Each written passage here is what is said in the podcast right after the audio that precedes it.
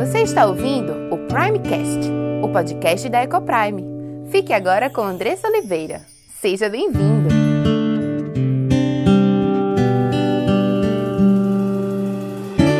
Eu sou Andressa Oliveira, esposa, mãe, educadora, diretora da Ecoprime International Christian School e louvo a Deus pelo privilégio de compartilhar dessa palavra que traz vida paz, alegria, felicidade e sucesso. Isso mesmo.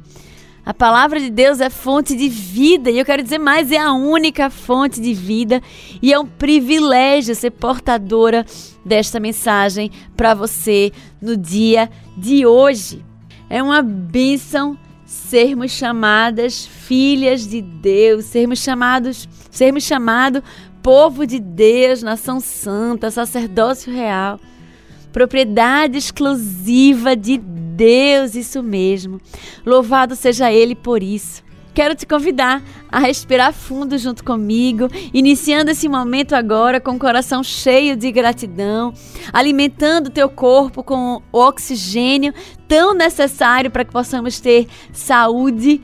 Então respira fundo, deixa o ar entrar nos teus pulmões, deixa a parte aqui do peito bem inflada se você conseguir encher também o diafragma, que é a parte da barriga, né, nessa parte de baixo, enche também, segura um pouquinho o ar e vai soltando devagarzinho, tirando todo o ar que está dentro do teu corpo, até você ficar bem sequinha. E aí respira fundo de novo. Deixa o ar entrar, sente o oxigênio enchendo e preenchendo as tuas células. E faz esse exercício de novo, segura um pouquinho e solta devagarzinho novamente. Isso é tão importante para a nossa saúde. É tão importante porque nos faz também parar um pouco. A gente vive num mundo tão acelerado, né? a nossa rotina é tão intensa e a gente precisa sim parar. Parar um pouquinho, respirar fundo cuidar da nossa saúde, cuidar do nosso corpo, cuidar do nosso bem-estar. Nós que somos mulheres assumimos muitos papéis na nossa vida e nós precisamos estar bem para que possamos dar conta de todos eles para a glória do nosso Deus, não é verdade? E, gente, eu quero fazer um convite para vocês. Diariamente eu tenho buscado publicar conteúdo sobre família, sobre criação de filhos lá no Instagram, no Facebook. Então fique o convite para que vocês possam me seguir lá e também possam ser abençoados através deste canal ali também. E queria fazer o convite para vocês também para seguirem Gabriel CBO. Meu marido, ele tem produzido constantemente vídeos sobre casamento e tem sido realmente uma bênção a todos aqueles que têm sido alcançados com esse conteúdo, conteúdo bíblico cristão sobre isso. E você pode acessar tanto no Instagram como no Facebook, como também no canal do YouTube dele. Tem vários conteúdos excelentes, né, que podem abençoar a sua vida. E estamos na, no meio da série sobre tempo, conversando sobre qual é a vontade de Deus sobre o tempo, como eu devo administrar o meu tempo, quais devem ser as minhas prioridades. E é sobre isso que estaremos continuaremos a conversar hoje e estaremos dando continuidade ao nosso tema sobre prioridades. E quero fazer o convite também para você assistir a live no canal da Escola Ecoprime no dia 3 de março, amanhã, às 21 horas. Eu estarei fazendo uma live com a irmã Judite sobre o tema o papel da mulher cristã no lar, na família e na sociedade. Então não perde, marca na agenda e a gente se encontra às 21 horas no canal da Escola Ecoprime, tá joia? E agora nós estaremos entrando no nosso tema, so, é, conversando sobre prioridade. O que é que Deus quer de você? Qual é a vontade de Deus? A vontade perfeita, né? A boa, perfeita e agradável vontade de Deus para sua vida.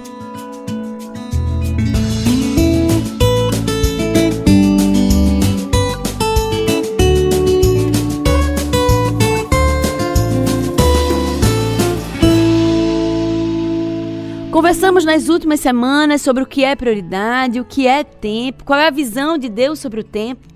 Nós vimos sobre prioridades que Deus deve ser buscado em primeiro lugar, acima de todas as coisas, né? Como fala lá em Mateus 6, buscai, pois, em primeiro lugar o reino de Deus e todas as demais coisas nos serão acrescentados. A importância de você ter um momento diário com Deus, né? Se você não tem, de organizar isso todos os dias para que você possa ser alimentado pela palavra, para que você possa se derramar diante de Deus e ouvir a voz dele diariamente, te renovando as forças, te instruindo, te confortando, te dando sabedoria para tomar as decisões que se seguirão ao longo do dia, né? Caso você escolha fazer aquilo ali de manhã ou à noite, né, sobre o dia seguinte, tá bom?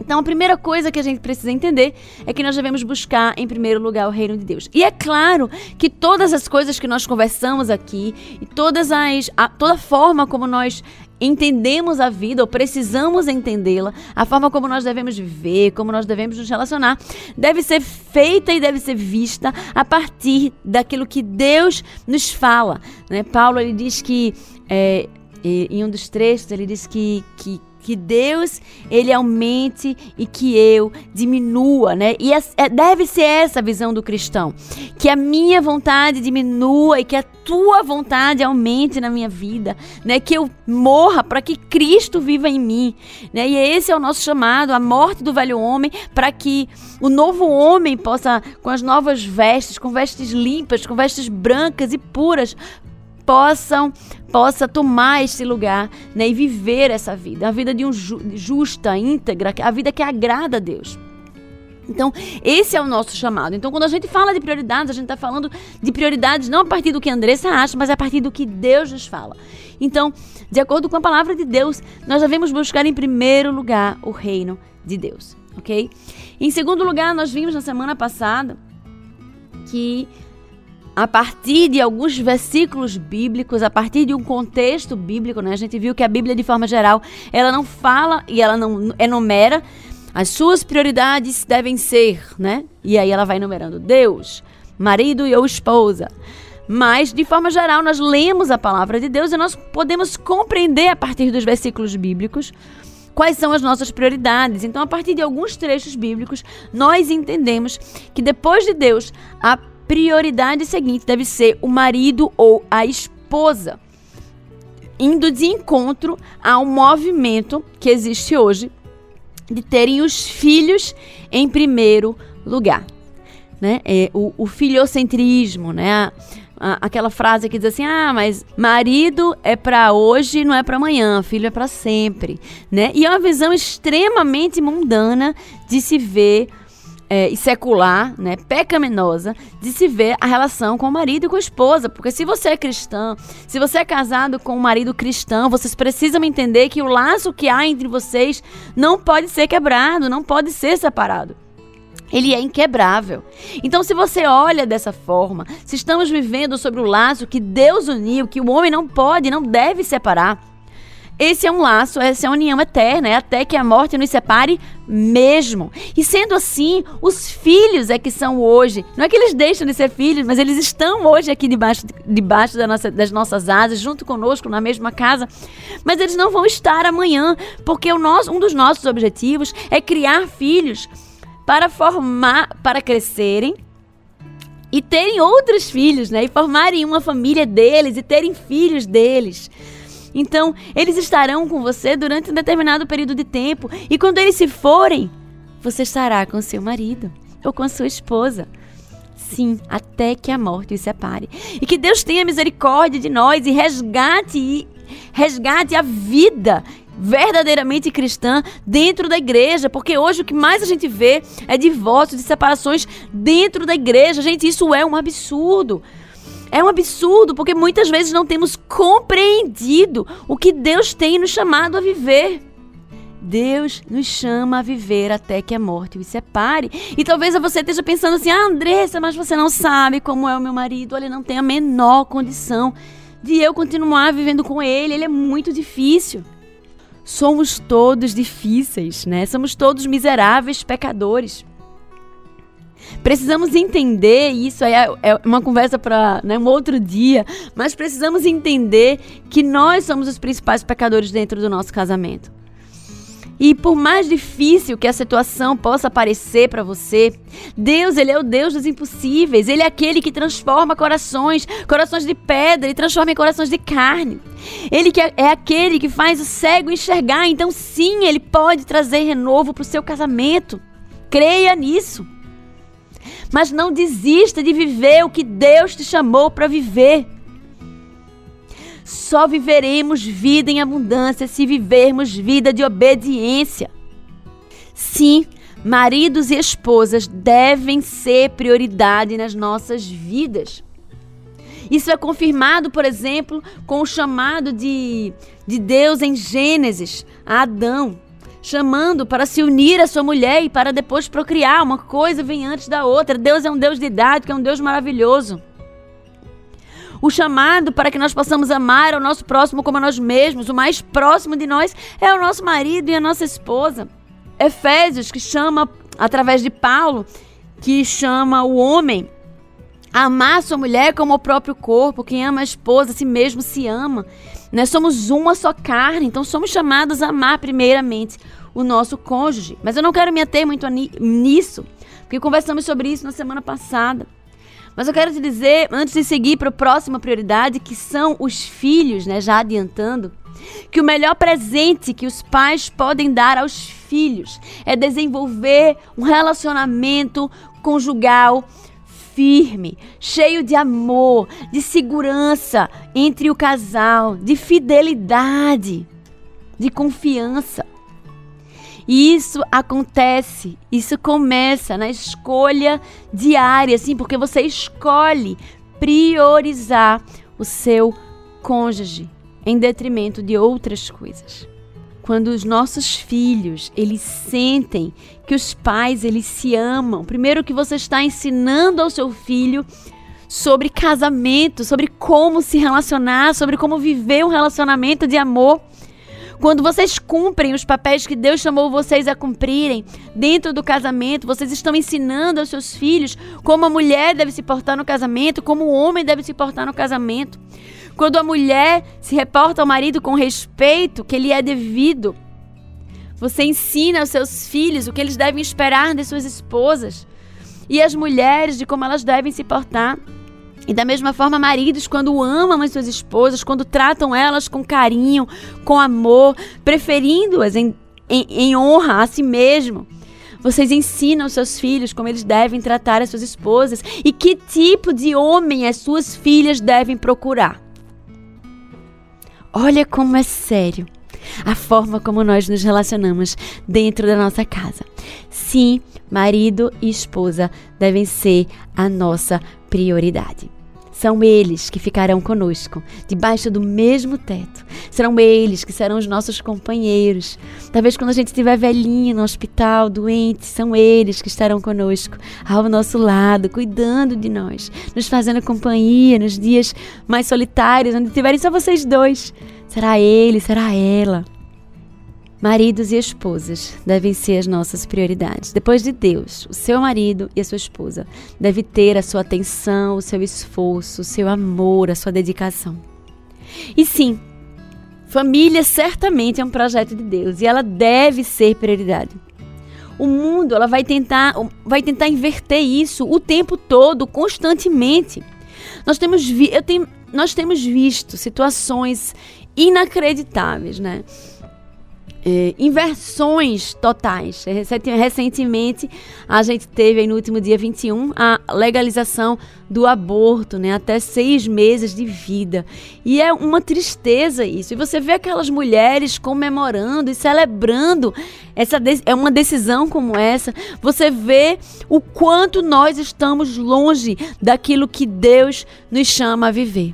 E o quão, o quão tem sido nefasto e falso e mentiroso os discursos que têm sido pregados por aí. Porque aquelas mulheres estavam ali celebrando liberdade. Como se a poder matar aquele, aquela vida que estava sendo gerada, que está sendo gerada dentro do seu ventre, fosse garantir a elas liberdade. Aquela vida que está sendo gerada ali dentro delas é bênção do Senhor, é um presente que Deus nos deu, mulheres, de podermos gerar vida, gerar filhos. Mas está tudo ao contrário por esses dias.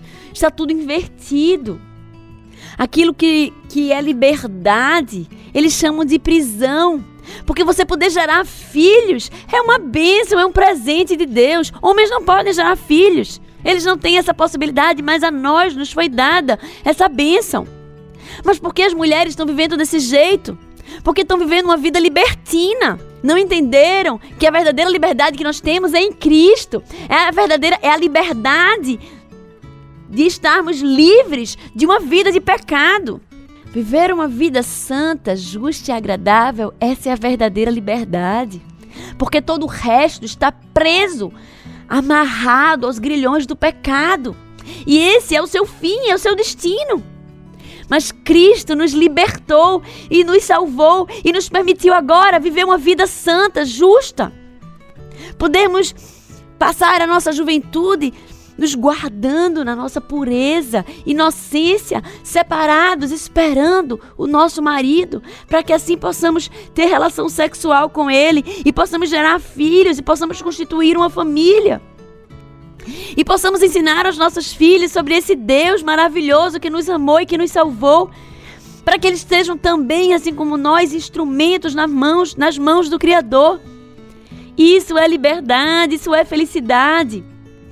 As pessoas têm falado sobre trabalho, sobre progredir profissionalmente, e esse tem sido muitas vezes um dos grandes motivos pelos quais as mulheres não querem mais ter filhos.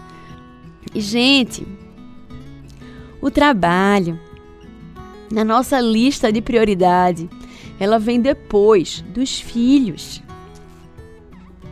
Os filhos, eles são bênção, eles são herança do Senhor. E o trabalho vem logo em seguida. Nós não podemos nos matar de trabalhar e não estarmos com os nossos filhos, estarmos completamente ausentes. Saímos de manhã, deixamos eles na escola e quando voltamos ele já está dormindo. Não dá. E aí nós precisamos olhar para a Bíblia e entender qual é a nossa terceira prioridade, que são os nossos filhos. E quando Moisés fala para os pais, lá em Deuteronômio 6, ele nos chama a inculcar nos, na cabeça, na mente dos nossos filhos a palavra de Deus. E essas palavras que hoje te ordeno, tu as inculcarás aos teus filhos, ela falarás, sentado em tua casa e andando pelo caminho. E ao deitar, e ao levantar, e é sentado à mesa. Não tem como a gente inculcar se a gente não tem tempo. Se a gente não passa tempo com os nossos filhos. Nós precisamos ponderar sobre o tempo que temos passado com os nossos filhos. Eu andei lendo algumas pesquisas e elas não batem muito. Algumas pesquisas dizem que você passa, aqui nos Estados Unidos, pais passam três minutos em média com os filhos. Em, outro, em outra pesquisa diz que os pais passam em média seis minutos. Eu vi que aqui no Brasil tem uma pesquisa que mostra que os pais passam em média 15 minutos. Parece que os brasileiros passam mais tempo com os filhos, né? Cinco vezes mais tempo. Você olha assim, poxa, é muito. Mas são 15 minutos. É muito pouco tempo. Quanto tempo vocês têm passado com os filhos de vocês? Será que você tem tido a oportunidade de fazer refeições com seu filho em casa? Será que vocês têm tido a oportunidade de fazer o culto doméstico? Será que você tem tido a oportunidade de escutar o seu filho sobre como foi o dia dele? Às vezes a gente até tem tempo de fazer refeição com o nosso filho, mas às vezes a gente está com o celular ali, lendo as mensagens, e às vezes ele está do outro lado da mesa também, jogando um joguinho. Gente, a gente precisa ser sábio. Precisamos ser sábias na administração do nosso tempo. Isso inclui ajudar os nossos filhos a serem sábios na administração do tempo deles. Nós já temos que dar conta da casa, nós já temos que muitas vezes trabalhar fora para estarmos em casa respondendo mensagem de WhatsApp da empresa. A gente precisa deixar o celular de lado. Coloca lá dentro do quarto carregando e vai para a sala sem celular. Se desliga do resto, se desliga do trabalho. Ninguém vai morrer se você não responder a mensagem de cinco minutos. Mas o seu filho precisa de você. Você precisa deixar o celular de lado e olhar no olho do teu filho e perguntar a ele como é que foi o dia dele. E você brincou de quê na hora do intervalo? Você brincou com quem? E quem é agora teu melhor amigo? Quem é agora teu melhor amiga? E aconteceu alguma coisa hoje engraçada na escola? E o que é que você aprendeu na aula de inglês? E na aula de educação física? O que foi que o professor ensinou? Escutem os seus filhos, escutem eles com atenção. Não se permitam dividir a atenção com o celular, com as mensagens que chegam ou com os, as notificações que chegam do, do Instagram a cada cinco minutos. Dediquem tempo para os seus filhos. Eles precisam que vocês estejam com escuta ativa, atenta para aquilo que eles vão compartilhar às vezes são nesses momentos que você percebe alguma coisa, algum tipo de sentimento, alguma situação estranha na escola. Talvez quando você pergunte para o seu filho quantas pessoas, com quem ele brincou, talvez ele diga a você: brinquei com ninguém. E você, como assim brincou com ninguém? É, mãe, nunca ninguém brinca comigo. Talvez você perguntou aquilo ali pela primeira vez em três meses e ele já está três meses sozinho, excluído na escola e você não sabia. Precisamos conversar com os nossos filhos, ouvir o que eles têm para nos dizer e encucar a verdade do Evangelho. E eu tenho batido aqui na tecla do culto doméstico, da importância de nós dedicarmos tempo a lermos a Bíblia com os nossos filhos. Algumas pessoas às vezes me perguntam assim: ah, Andressa, eu estava querendo fazer uma o culto com a minha filha de seis anos. Que tipo de, de, de, material eu uso? Muitas vezes a gente quer trabalhar com material lúdico e não, não há nada errado com isso. Mas, gente, nós precisamos ler a Bíblia com os nossos filhos. Leiam a Bíblia. Vocês vão ler a Bíblia, vocês vão explicar o que, que aquele versículo significa, ou o que aquela história significa, qual foi a lição de moral daquela história. A Bíblia, ela foi feita para jovens, adultos, idosos e também crianças. Então leia a Bíblia. Agora, se você quiser, além de ler a Bíblia, porque a Bíblia é o melhor livro para você fazer devocional com qualquer criança. Se você quiser fazer, além da Bíblia, mais alguma coisa, aí a gente pode conversar sobre algumas indicações de livros para que você possa ler. Né, em casa com seus filhos. Existem as Bíblias ilustradas, tem um, um, uma coleção muito interessante, eu vou postar depois na, na, no meu story para você ver que é de, se não me engano, é Catherine Von, alguma coisa. É uma mãe que ela escreveu a Bíblia de uma forma lúdica. Então é muito interessante. De repente você lê a Bíblia e lê aquele trecho que ela escreveu. Se eu não me engano, tem até Ruth só.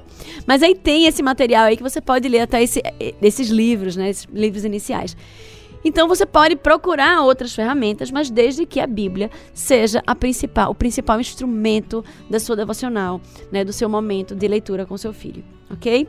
Então nós precisamos organizar nossa agenda e aproveitar ao máximo, sermos eficientes, eficazes no uso do tempo que nós temos com os nossos filhos, né? Aí, quando você fala em tempo, é e filhos, é impossível não pensar em tempo, quantidade, tempo de quantidade, né? Tempo em quantidade, tempo de qualidade, porque é, é, existe essa discussão nesse meio. E eu entendo o seguinte, eu entendo que a gente precisa pensar nas duas coisas. Não adianta você pegar, você ter 15 minutos com seu filho durante o dia, porque isso não dá para nada, né? É, você precisa ter tempo em quantidade, sim. E você precisa garantir que o tempo em quantidade também seja de qualidade. Porque não adianta você estar com seu filho na mesa mexendo no celular e ele lá do outro lado, mas fazendo, brincando no joguinho. Não adianta você sair com seu filho, ah, eu vou sair com meu filho hoje. Aí vocês vão jantar fora e você fica no celular e ele fica do outro lado da mesa no celular também jogando no joguinho. De repente você vai para a escola com seu filho. E aí você vai e liga a televisão atrás para ele assistindo, ou então dá o tablet ou dá o celular para ele jogando joguinho. Não! Vai cantando com ele no carro. Vai brincando, de, a gente brinca às vezes de adedonha, que a gente chama, não sei nem se o nome é esse. Mas a gente escolhe uma letra A.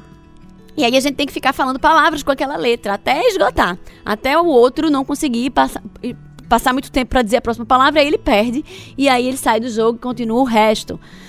Tem várias brincadeiras que você pode brincar né, no carro com seu filho, de procurar fuscas, né? A gente a gente fazia, a gente brincava assim, procurar combis.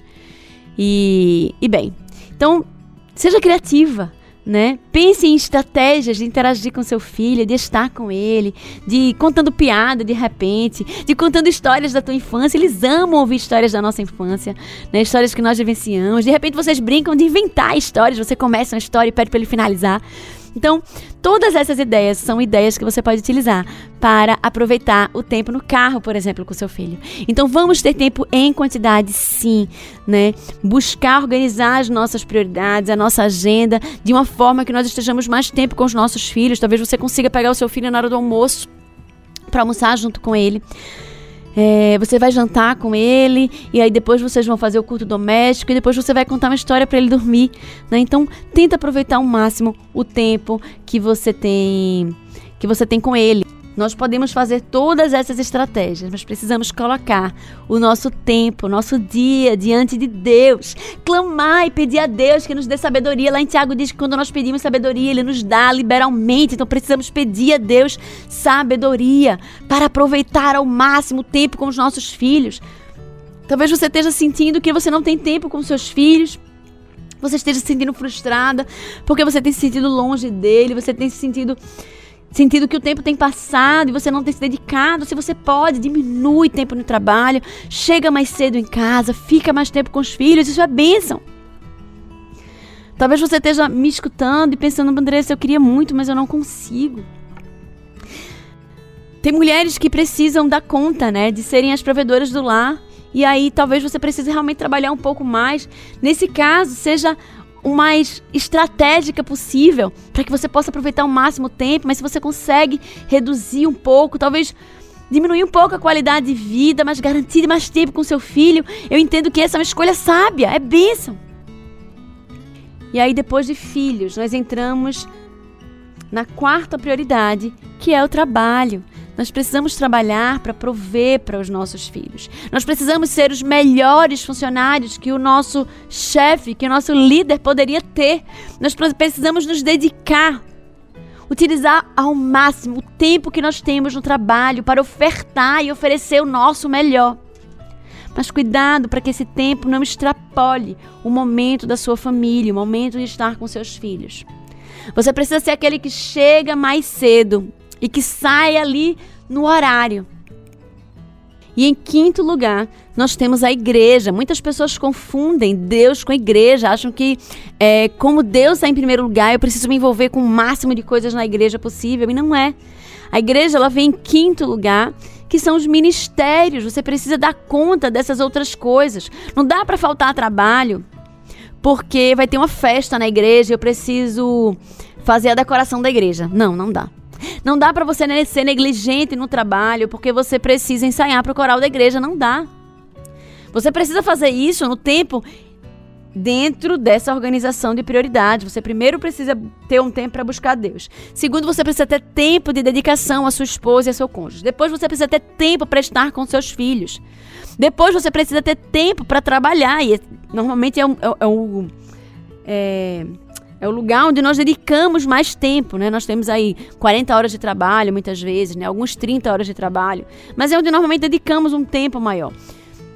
Mas o trabalho, ele está aqui em quarto de prioridade. E depois que você der conta dessas coisas, aí você vai servir na igreja. Você vai encontrar um lugar que você possa servir, um momento, um horário, onde você pode se ajustar para que você sirva na igreja da melhor forma sem atrapalhar esses outros ministérios que vêm em primeiro lugar. Então, mulher, amada irmã, você que está envolvida no departamento infantil, no coral, nas missões, em tantos eventos, em tantas coisas dentro da igreja, repense.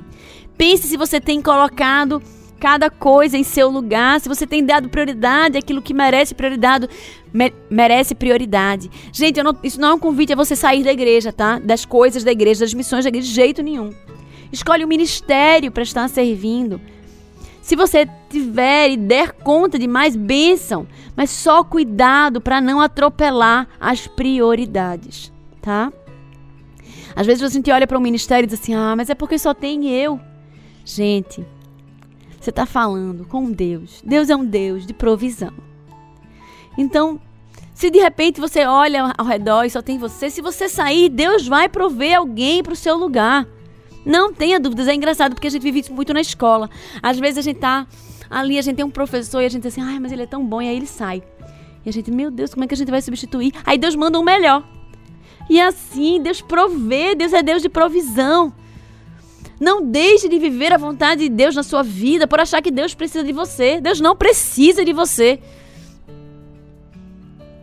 Deus irá prover para a sua igreja, caso seja vontade dele para você que você não sirva mais naquele ministério.